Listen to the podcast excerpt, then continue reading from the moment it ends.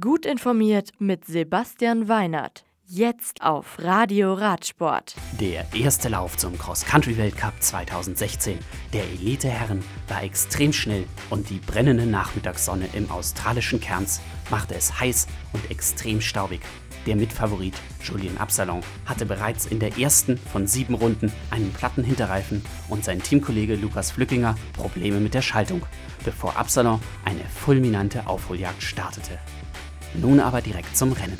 Das rund 85 Mann starke Fahrerfeld schoss mit großer Geschwindigkeit durch die 1,3 Kilometer lange Einführungsrunde in das erste Waldstück angeführt vom Schweizer Fabian Giger, gefolgt vom Lokalmatador Daniel McConnell, Matthias Flückinger, Maxime Roth, Julian Absaner und Manuel Fumic.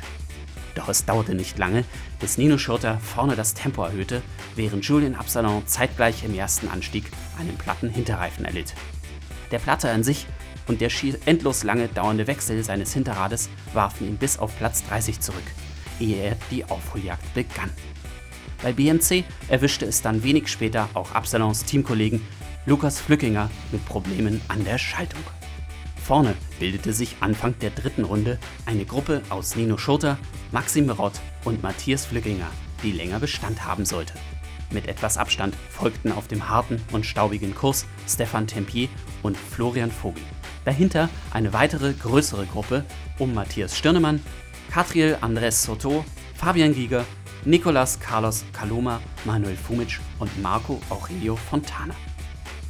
So lief es mit abwechselnder Führung an der Spitze für Julien Absalon in der Aufholjagd immer besser.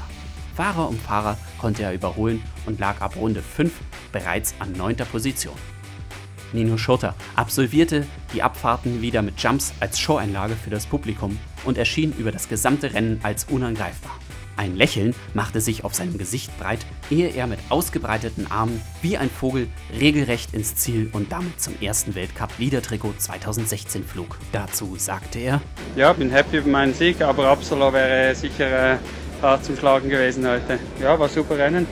Den zweiten Platz konnte sich gerade noch Maxime Rott sichern, ehe Julien Absalon mit hohem Tempo von hinten ins Ziel schoss. Er kam trotz Defekt auf den dritten Platz.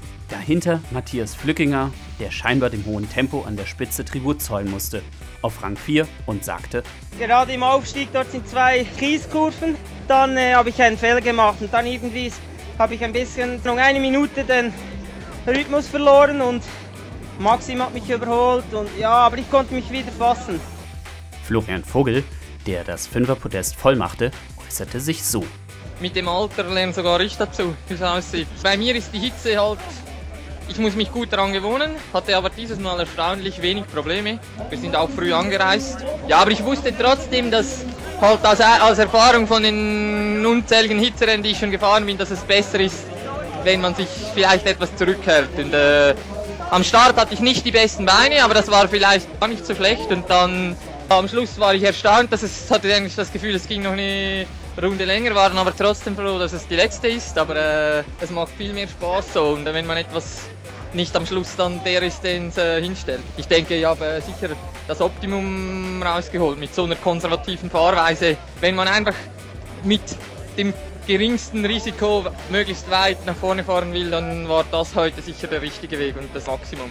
Insgesamt kamen sechs Schweizer unter den ersten zehn Fahrern ins Ziel. Für die Deutschen lief es leider nicht wie gewünscht. Mit Manuel Fumic auf Platz 30, Marian Glut und Simon Stibian auf 35 und 36. Nach dem Rennen meinte Manuel Fumic: Eigentlich okay. Ich habe gemerkt während dem Rennen, ich bin nicht voll da.